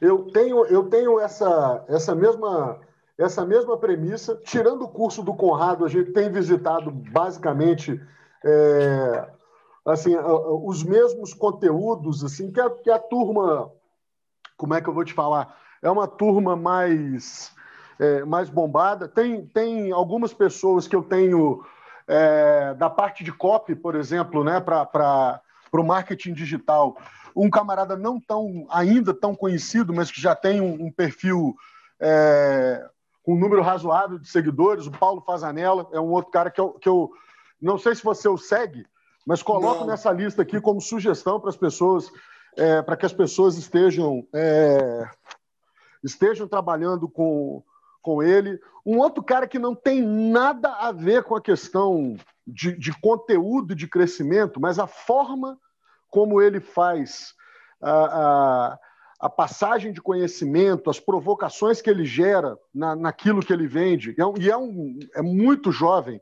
O cara chama Berman Trader. Você pode não querer mexer nada com Bitcoin, mas observar o jeito como ele faz as vendas, como ele faz a transmissão de conhecimento, é, me dá muitos me dá muitos insights legais. Legal. Eu estou acompanhando muito de cópia o Ícaro de Carvalho. Eu sou aluno do Novo Mercado, que é a, eu vi, é a escola de cursos dele lá, de, de marketing e tudo. E, ele tem um grupo no Facebook fechado que é maravilhoso, cara, maravilhoso. E a galera troca muita ideia ali, sabe? Hoje estava até tinha um assunto ali de um cara que ele é, não te, é, tem depressão e nada que ele faz profissionalmente ele consegue se realizar. Então a galera vai para um ponto que não é só o ponto comercial, sabe? Então, assim, é, o cara abrindo o coração dele ali e tudo. Então eu vejo muita oportunidade, eu vejo, é, eu uso muito rede social para isso, assim, sabe? O YouTube para muito para isso, o Instagram principalmente, o Facebook. Muita gente acha que o Facebook morreu, mas tem grupos maravilhosos ali no Facebook. Nada, pode, morreu nada você não. Você pode cara. ganhar dinheiro ali dentro do Facebook. Cássio, 2 bilhões e não sei quantos milhões de usuários que o Facebook ainda tem. É, é uma rede social extremamente relevante. Uh, não dão ponto sem nó, tanto que o, o controle do criativo, o controle da, das chamadas automações de postagem, a, a, inclusive do Instagram, estão lá, não é isso? Sim, sim, com certeza, isso mesmo. Nossa, porque muita gente pensa assim: ah, mas eu não posto nada no Facebook mais. Pô, eu estou num grupo lá do pessoal que tem apartamento da MRV e, ou pretende comprar, que tem muito arquiteto, design de interiores, loja de imóveis planejados, loja de tintas, que está ganhando dinheiro acompanhando a postagem das pessoas. Entendeu? Gente que fala assim: ah, eu estou precisando, alguém tem referência disso? Ah, tipo assim, em tal cidade? Cara, o povo está ali vendendo, está ganhando dinheiro, cara.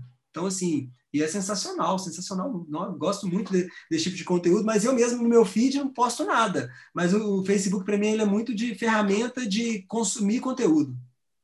É, é, é, é, a, é a, maneira como eu estou usando agora, coisa mais de humor. Tem muita gente que, que é da, digamos, de relacionamento mesmo, é, antigo, né? O uhum. povo do Rio, Tocantins, galera que eu conheço de vários lugares por onde eu já passei trabalhando como missionário e, e, e criei amizades. A turma tem muita gente que usa mais lá. Então eu fico Sim. por ali também, assim, posto uma bobagem ou outra, mas muito no nível, nível pessoal, nada, nada nada, nada buscando uma relevância e tudo. Uhum. Mas eu concordo com você que é um, um canal ainda muito forte, tanto para consumir como para geração de oportunidade de, é, de, é, negócio, tudo. de negócios e tudo mais. Cássio, meu querido, agora vamos falar numa, numa coisinha aqui que é, é, é digamos assim, uma questão para muitas pessoas. É, você, obviamente, teve uma, educação quase que natural para venda. Né? Quando você começou ali a ter noção das coisas, seu pai já tinha um negócio ligado ao comércio e, evidentemente, você tem um tino para isso. Mas na sua experiência de ter passado por vários, vários negócios diferentes, vários ramos de negócio, indústria de alimento, venda de celulares, roupa e tantas outras coisas, verdura e tantas hum. outras coisas de portes diferentes, é, uma pergunta que é, que é importante: vender é um negócio que o cara nasce com a coisa ou dá para aprender? Tem jeito de aprender? Eu, eu acredito muito na necessidade, assim, sabe? É, se você. Se a, única, se a única coisa que você consegue fazer para ganhar dinheiro é vender, você vai vender. Sabe? Às vezes, quando não te faltar opção e você só tiver que algo para vender, você vai vender. E, aí eu concordo com o Marcelo que, é, que ele fala da questão de ser algo treinável, né? Você pode lapidar melhor, porque vai muito dessa questão também da timidez também, né? Às vezes a pessoa tem vergonha de vender. Pois então, é. Assim, eu, eu acredito que é, vender é uma coisa é natural, mas eu acho que o que pega muito na questão da venda é porque as pessoas elas não valorizam o processo da venda como algo é, tipo assim que, que te dê orgulho assim sabe como se ela quase que tivesse que pedir desculpa por estar querendo te vender algo então acho que existe uma cultura... eu ia te perguntar como complemento é.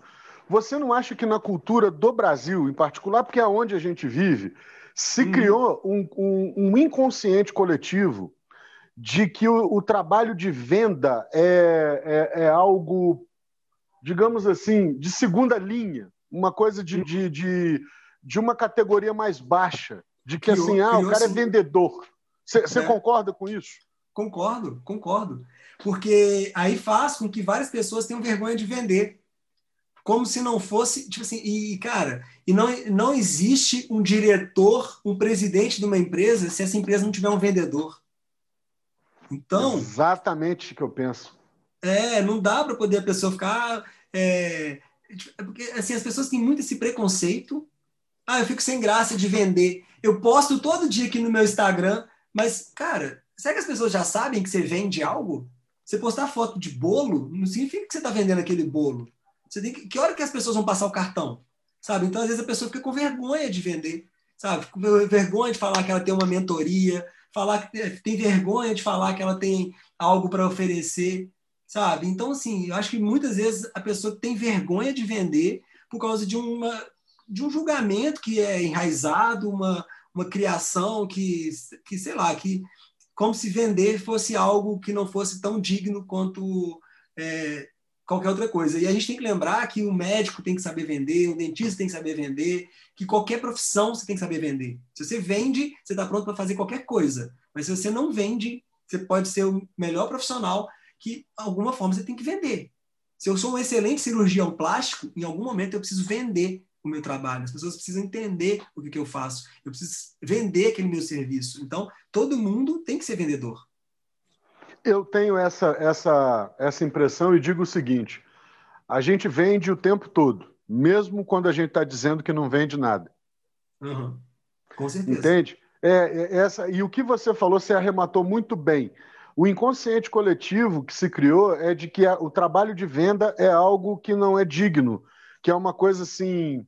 Ah, não, dei, não dei errado em tudo na vida, você vendedor, vou vender alguma coisa.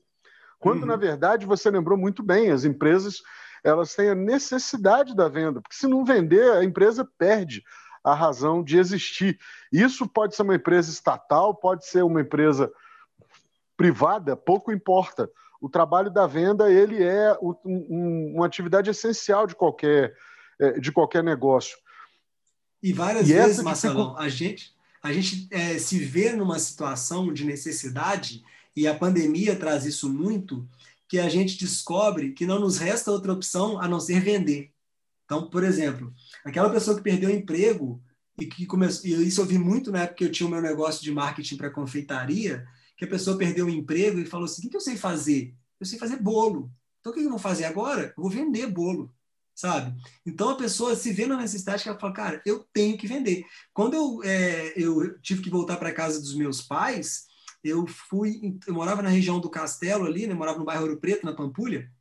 Eu tinha um folder da minha, da minha empresa, da minha agência, né? vamos dizer assim, mas era uma agência, era uma agência, era em casa, mas era uma agência Cara, eu fui em todas as lojas do, do Ouro Preto e do Castelo entregar o folder. Eu bati na loja e falei assim: Oi, tudo bem? Meu nome é Cássio. Posso deixar um folder com você? Eu tenho uma empresa de comunicação e aqui tem algumas coisas que eu posso oferecer para sua empresa. Cara, eu fiz. E você acha que é fácil? Não é.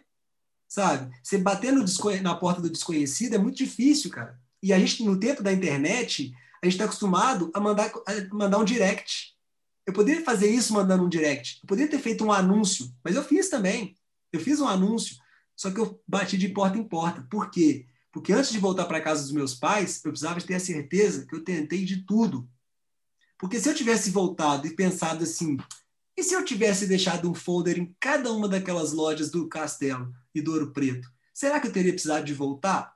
Hoje eu tenho a certeza. Sim, teria precisado, porque eu tentei e nem assim funcionou, mas eu tentei. Então, quando a gente percebe que a, a única coisa que nos resta é vender, a única coisa que nos resta é ser forte, a única coisa que nos resta é ter disciplina, a gente não tem outra opção. Outro dia uma amiga minha falou isso comigo, falou assim, eu fico admirado com a sua disciplina. Eu falei, é, eu não tenho outra opção a não ser, ser, a não ser ser disciplinado.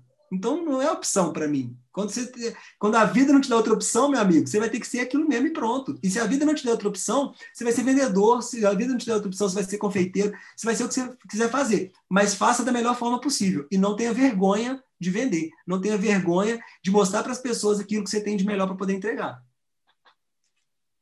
Isso, isso, isso me faz pensar, Cássio, numa outra pergunta. Você que é um cara do, assim, é, é, que tem se dedicado ao, ao, digital, ensinado as pessoas nesse posicionamento a, a, cometerem menos erros primários. Isso é uma, uma das coisas que eu, que eu tenho visto e admirado muito no teu trabalho, entre, entre outras coisas que você tem feito na mentoria, que aí só a pessoa realmente é, é, te procurando para saber o detalhamento do que você uhum. faz. Mas é, uma coisa que me ocorreu enquanto você estava falando é você, você tem a percepção de que é, essa história do marketing digital tem levado as pessoas a pensar, de talvez de uma forma errônea, de que basta estar lá na internet que a venda acontece, de como se fosse assim, a, a, a o Instagram, as redes sociais, o YouTube, seja lá o que for, a, o dropshipping, enfim, é, gera a ideia de que a pessoa ela não precisa vender, de que entre aspas a internet vai vender por ela. Isso, isso tá, até onde isso está correto ou, a, ou isso é e como para minha visão, eu eu estou te perguntando assim, é, sem nenhum conceito formado, é, me, me, surgiu isso te ouvindo agora. Uhum. É, tá correta essa visão? É, é É, é, ou a internet, na verdade, é uma ferramenta de venda para um bom vendedor? Cara, a internet é uma ferramenta de venda para um bom vendedor. E não adianta simplesmente achar que o negócio vai rodar sozinho, sabe? Não roda sozinho. Tem que alimentar, tem que criar, tem que ser criativo, tem que atender o cliente, tem que fazer várias coisas. E aí, quem acha que a internet funciona sozinha é a pessoa que compra seguidor, a pessoa que, que participa de sorteio para ver se atrai mais seguidores para o perfil. E só o seguidor no seu perfil, aquilo ali é uma métrica da vaidade. Aquilo ali, ah, o arrasta para cima é vaidade só. Sabe? Eu conheço perfis aí que tem menos de mil seguidores e estão faturando muita grana.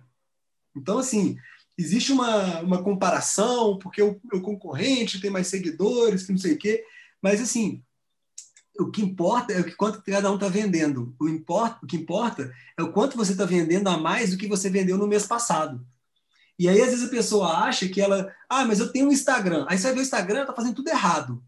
Sabe? Você vai ver ela não interage no perfil, ela posta as coisas do jeito errado, ela não aparece, ela faz mil coisas erradas.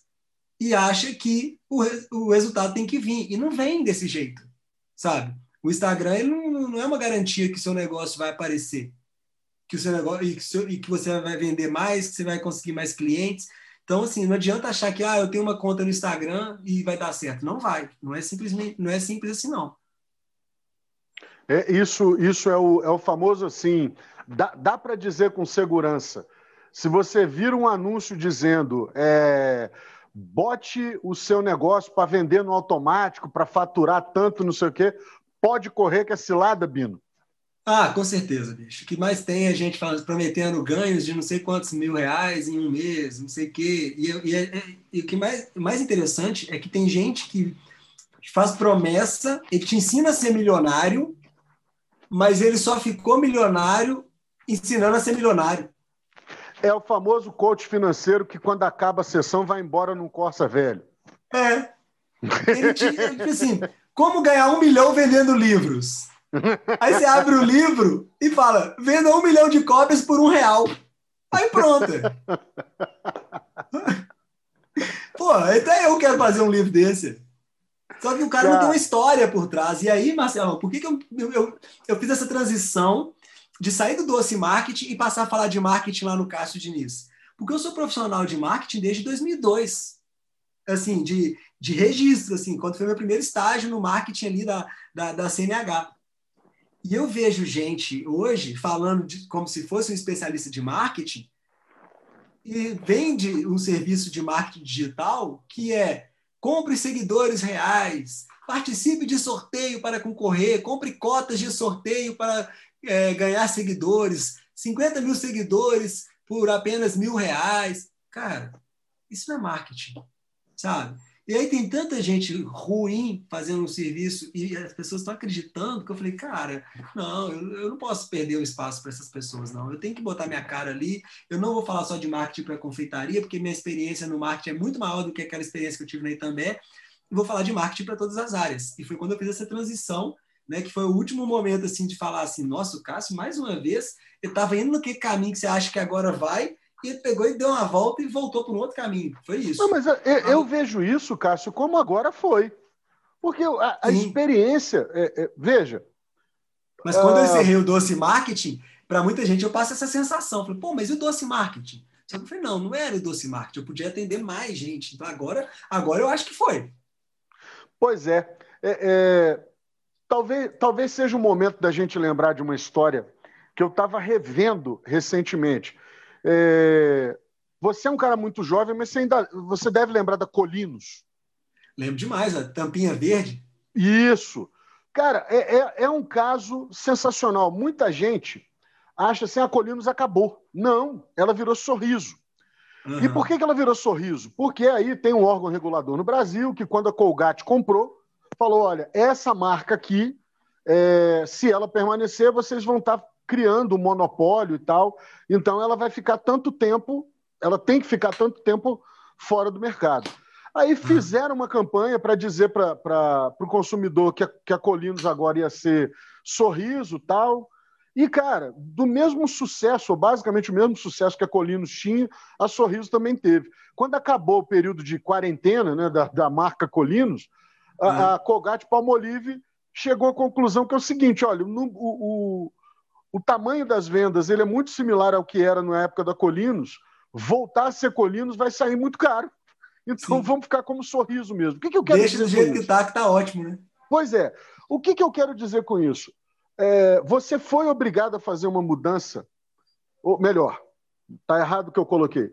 Você se viu impelido a fazer uma mudança que era sair de uma grande oportunidade numa grande empresa, você estava em ascendência, é, é, tendo interação com o mercado gigante que você me falou, uhum. que você nem mesmo, nem você mesmo tinha a noção do que que aquele subnicho dentro do nicho é, é, do mercado de, de, alimento aquilo representava, e Sim. você foi mirar naquilo lá, é, num negócio mais específico ainda. E aquilo acabou te mostrando, aquele movimento seu, que na verdade, ao invés de você ficar nichado, valia mais a pena você fazer mais uma vez um movimento contrário. E todo Sim. mundo vai falando de nicho, de nicho, de nicho, de repente você olhou e falou assim: não, para mim eu acho que vai ser mais interessante se eu abrir. Ao invés de nichar, eu falar da. da é, é, do, de uma forma meu, como... meu público. Né? Exatamente. É, é, a medicina usa um termo para o médico generalista. Uhum. É, né, assim, é, é, é, alguma coisa, me parece, né, mais preparada, ou melhor preparada ainda, do que como se fosse assim, um clínico geral especializado. Sim, então, sim. É, é, é, pelo menos a ideia que eu tenho. Vou ter que perguntar ao Eduardo, quando eu gravar o episódio com ele, se essa minha leitura está correta. Sabe qual foi o grande ponto para mim, Marcelão? Foi o seguinte, cara. Eu estava no. eu conheci um cara chamado Marcelo Marani. Ele é dono de um perfil chamado Donos de Supermercados, Donos de Restaurantes. E ele é muito, muito bom no que ele faz. Muito bom. Ele tem uma mentoria, ele tem os alunos, o cara é muito bom ele é amigo do meu melhor amigo, um dos meus melhores amigos. E aí eu fui um dia, e olha, olha só como é que são as coisas. Eu, igual eu falei, eu estou sempre pesquisando, estou sempre estudando e tudo, estou sempre absorvendo conteúdo. Fui pesquisar uhum. uma entrevista, eu fui pesquisar, queria conhecer mais a história do Marcelo. E aí eu peguei, achei uma reportagem que entrevistavam ele e ele contava que Pais, o pai dele era dono de restaurante e tudo. Ele aprendeu muito nesse período, porque ele também já teve o um restaurante dele e resolveu ensinar para as pessoas que têm restaurante também o, o que, que ele aprendeu na prática. E aí me veio a síndrome do impostor. Eu falei, cara, eu não sou confeiteiro. Eu fiquei um ano e meio no Itambé, mas eu não sei o que é queimar o bolo e a cliente está esperando o bolo para entregar para ela daqui duas horas. Uhum. Eu não uhum. sei o que é é, eu ir levar o bolo na casa da cliente, na hora que chegar lá, eu ver que eu, que eu posicionei ele mal colocado no carro e o bolo tombou. Eu não sei das dificuldades que elas passam. Eu imagino, mas não sei. E, ao mesmo tempo, tinham confeiteiras que estavam falando de marketing digital porque elas estudaram marketing digital, mas elas tinham muito mais propriedade do que eu. E ao mesmo tempo eu falei, cara, mas para que, que eu vou falar de marketing para confeitaria se eu não sou confeiteiro? E se eu posso falar para muito mais gente? E aí foi quando eu decidi. Falei, agora eu não vou falar de marketing para confeitaria mais, vou falar de marketing para todo mundo. Porque nesses mais de 10 anos que eu tenho trabalhando em casa, aqui no home office, eu atendi centenas de clientes e eu encontrei soluções para todos os meus clientes. Então, eu tenho algo para poder oferecer muito mais do que marketing para confeitaria. Então, a minha transição veio desse insight, dessa conversa que eu tive com, com o Marcelo Marani, que me fez perceber que eu não era o, o cara para ser o marketing da confeitaria. Cara, é, é, isso é o. Esse é o, o, ponto. O que muita gente vê como, como recuo, né, como desistência, é, é preciso entender a diferença do significado das coisas. É. É, o que você fez foi, na prática, o que muita gente chama de reposicionamento. Uhum. E aí, é, é quando a gente olha de forma mais limitada, digamos assim, é, a gente entende essa questão de, ah, pô, acabou recuando, desistiu. Não, eu, eu só entendi que eu eu posso falar para mais pessoas do que é. para um nicho especificamente. E num nicho onde eu não consigo entender a, a dimensão é, do que todas as pessoas passam, dessas dificuldades que as pessoas passam. É, é, é fenomenal. Cassinho, já indo para os finalmente, meu querido, me conte Diga. aqui uma coisa. Como que você enxerga o marketing digital daqui um ano? Como é que, o que que você acha que pode ser, o que é tendência, coisas que talvez, talvez, isso aí é uma futurologia mesmo, de alguém que está uhum. no ramo, de alguém que entende e que vive isso como meio de vida todo dia, o dia todo. É, quais são as coisas que você chama atenção para a gente ficar de olho nesse próximo ano aí que está por vir, que, que é uma tendência quente, que é um negócio que pouca gente está falando? Cara, é um, um, lugar que eu vejo que as pessoas é, ainda não dão tanta atenção igual deveria, porque todo mundo, quando fala de rede social, pensa muito no, no Instagram, mas existem lugares que você pode dar uma atenção, porque lá é uma ótima forma também de, de gerar conexões, é o YouTube. E o YouTube, ele tem um esquema muito legal, que é tipo da Twitch, né, que é transmissões ao vivo, ao, ao vivo que são monetizadas, uhum. que tem muita gente ganhando dinheiro com o YouTube, cara. Então, assim, é, eu estava até conversando com uma amiga e ela é, ela é diretora de uma grande construtora de Belo Horizonte e aí eu comentei com ela que nesse tempo que eu estou aqui, que eu comprei o apartamento, eu estou consumindo muito conteúdo no YouTube. E YouTube dá ferramentas maravilhosas ali e tudo. Né? E você pode ter, por exemplo, um link de afiliados na Amazon e colocar lá na descrição do seu vídeo no, no YouTube, por exemplo, falando que aquele. Você fez, vamos supor, ah, eu fiz um review aqui de uma Alexa. Aí eu contei como que a Alexa funciona, tudo mais, não sei o quê. E eu pus o link ali ó, do, do, do Amazon para a pessoa comprar e eu ganhar uma, uma grana em cima. Sabe? Então, assim, quando eu contei para ela que eu consumo muito conteúdo de moradores de apartamento, de MRV, para poder, é, tipo assim, poder ver o que, que eu posso fazer no meu, ela falou, Cássio, eu não tinha pensado nisso. Porque eu coloco, eu pesquiso no YouTube quando eu quero saber algo sobre um relógio de corrida, eu pesquiso no YouTube quando eu quero saber algo sobre um tênis que eu quero comprar para corrida, mas eu não imaginava que as pessoas estavam no YouTube querendo comprar apartamento querendo saber mais sobre apartamento. Falei, pois é, por isso que é importante a gente ter uma visão ampla, porque eu vejo, por exemplo, eu já dei consultoria para mulheres, assim, para uma mulher que tinha é, uns 150 mil inscritos no canal dela no, no YouTube, e ela tem 4 mil pessoas seguindo ela no Instagram só. Se você for ver os grandes canais do YouTube, eles têm muito mais é, inscritos no YouTube do que seguidores no Instagram. Então, o YouTube é uma excelente forma de monetização, porque você consegue monetizar pelo número de views.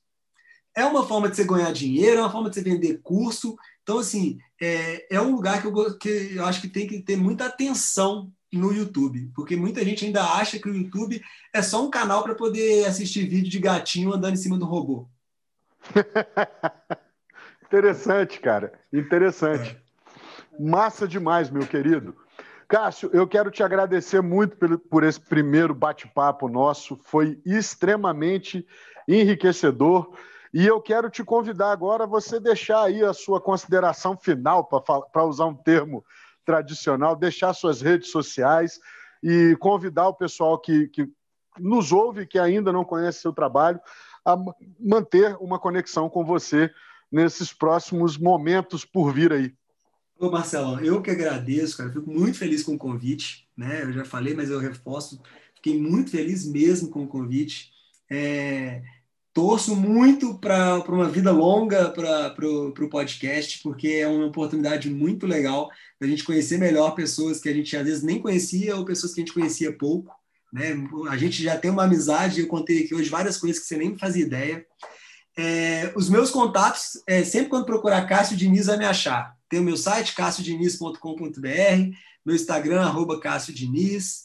Então, assim, eu estou ali à disposição. Quem quiser é, aprender um pouco de marketing digital e tudo, pode me seguir nas redes sociais. Eu tenho a minha marca de camisetas também, que é a camiseta de corrida de rua, que eu comentei aqui durante o episódio. É o Instagram dela é uselongão. E é isso. Estou muito feliz com a oportunidade de estar aqui com você e peço desculpas para aqueles que esperavam que eu cantasse melhor na hora que eu fui cantar as músicas que eu compus. Maravilha, talvez, maravilha. Talvez eles vão entender por que, que não deu certo. Cara, aí, aí eu vou te falar, viu? Aí eu sou obrigado a fazer um comentário muito, é, é, é muito perverso, talvez. Mas eu ah. nunca, eu nunca consegui entender o sucesso, é, de, seja de MCs, é, do funk, né, de um modo geral, para muitos aí. É, é, eu não vou, não vou citar nomes, mas assim, tem alguns aí que têm fama, fortuna e é. bombam, né, para usar uma expressão da moda, que eu não é. consigo enxergar a qualidade musical e compreender exatamente do porquê que esse povo faz sucesso e diz que canta. Até pois que é, você não seja... foi mal, não, bicho. Eu acho não, que talvez eu... o teu mal foi cantar funk mais afinadinho. É, talvez. eu, eu acho que eu, com um pouquinho de, de perseverança e autotune, resolvemos tudo. Pois é, cara, tá vendo? Ou talvez foi o seguinte, cara, faltou uma dupla, faltou um, alguém para formar uma dupla, entendeu? Verdade. Porque no período que você tentou é, é, a carreira estava mais para dupla do que para a galera de carreira solo, como tá, como anda acontecendo agora.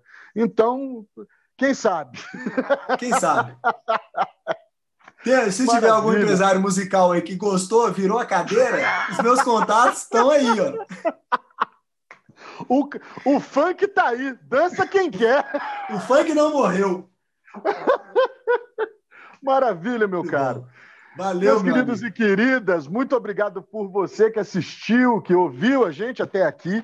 Esse foi mais um episódio do Improviso Planejado. Contato comigo no Instagram, sou marcelo.carvalho. Até o próximo episódio. Cássio, aquele abraço, irmão.